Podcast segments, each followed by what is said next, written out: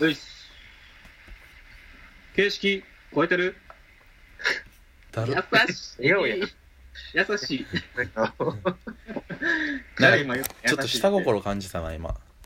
なんかな、うん、ちょっとい似合やわなないいっすね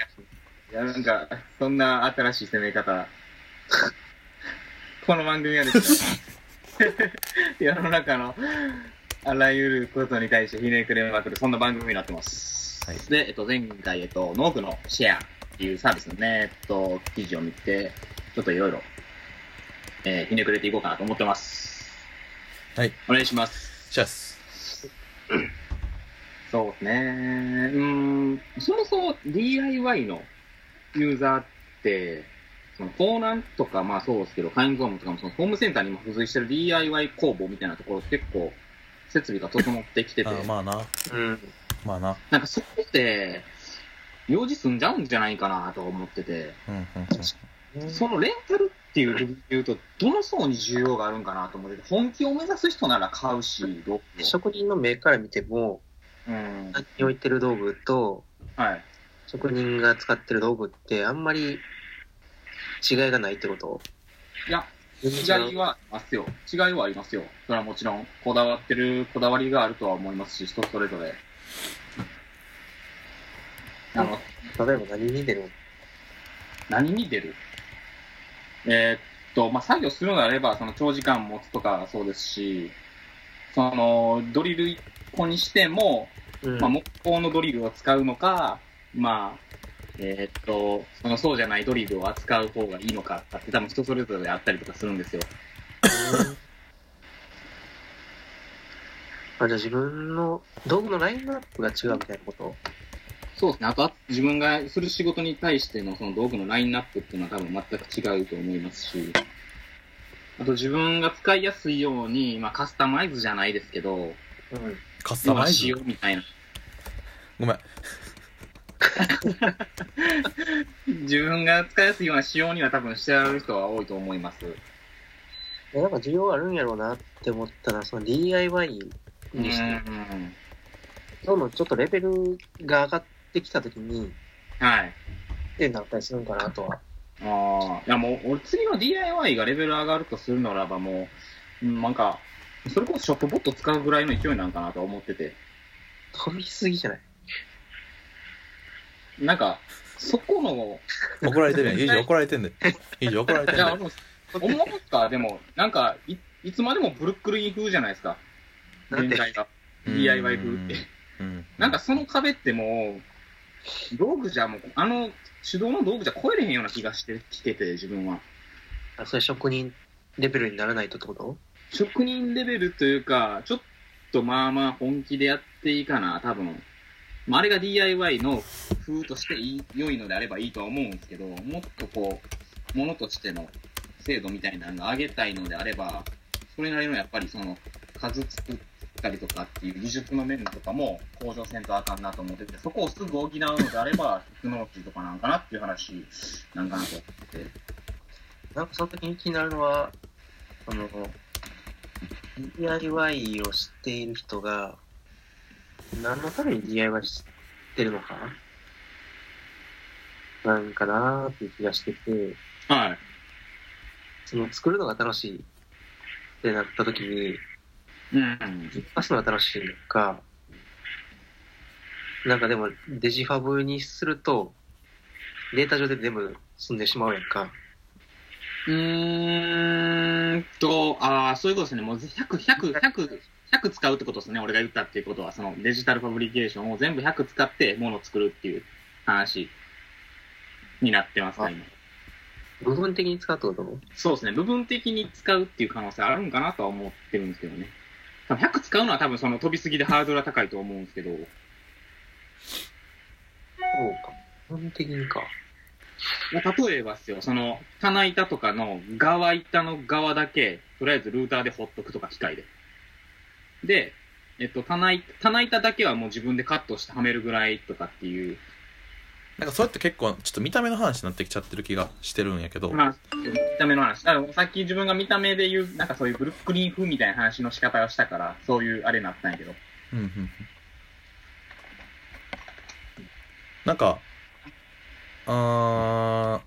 そういうちょっと、そういう見た目の話でちょっと、あれ、進めてもったから、ちょっとそうなったんやけど。 ー、なんか、えー、えっと、どう戻そうかな。巻き戻し、巻き戻してくれ。なんか、その、自分はその道具とか、うん物以外でのレンタルってでけへんのかなっていうふうに思ってて、物以外でのレンタル。うん。なんかその、物理的すぎて、なんかそれやったら、それはまあ、借りたい人もいるし、借りたくない人もいるよねっていう話にしかならへんうん、うん、部分あると思ってるだからこそなんか俺は痕跡の部分とかはい、絡めて。そういうなんか目に見えないうん、まあ最終的には物理的になると思うんですけどうん、な。なんかそういうとこの方がなんか可能性あるのかなっていうふうには思ってるって感じですすねデータ取り方が、うん確かに。そういう意味ではなんかその友人が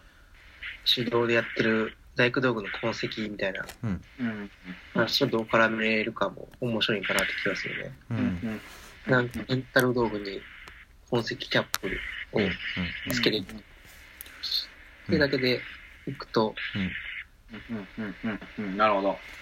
なるほど、なるほど、なるほど。なんて言うんやろ。えー、まあ、れしえー、なんやろ、レンタル道具を使って言うたらデータを採取するわけじゃないですか。するやり方みたいな。うんと、それって、なんやろ。ゾゾスーツとどう違うんかなとかって思ってたりして。レンタルしてる違うあゾゾスーツし知らなかった。いやゾゾスーツのデータの取り方とうん一緒のことなんかな、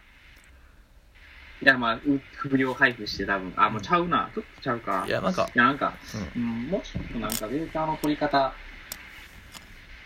いやえ分からん土井さんがそんそこまでデータの取り方の話をしてるとは俺はあんま思ってないねんけど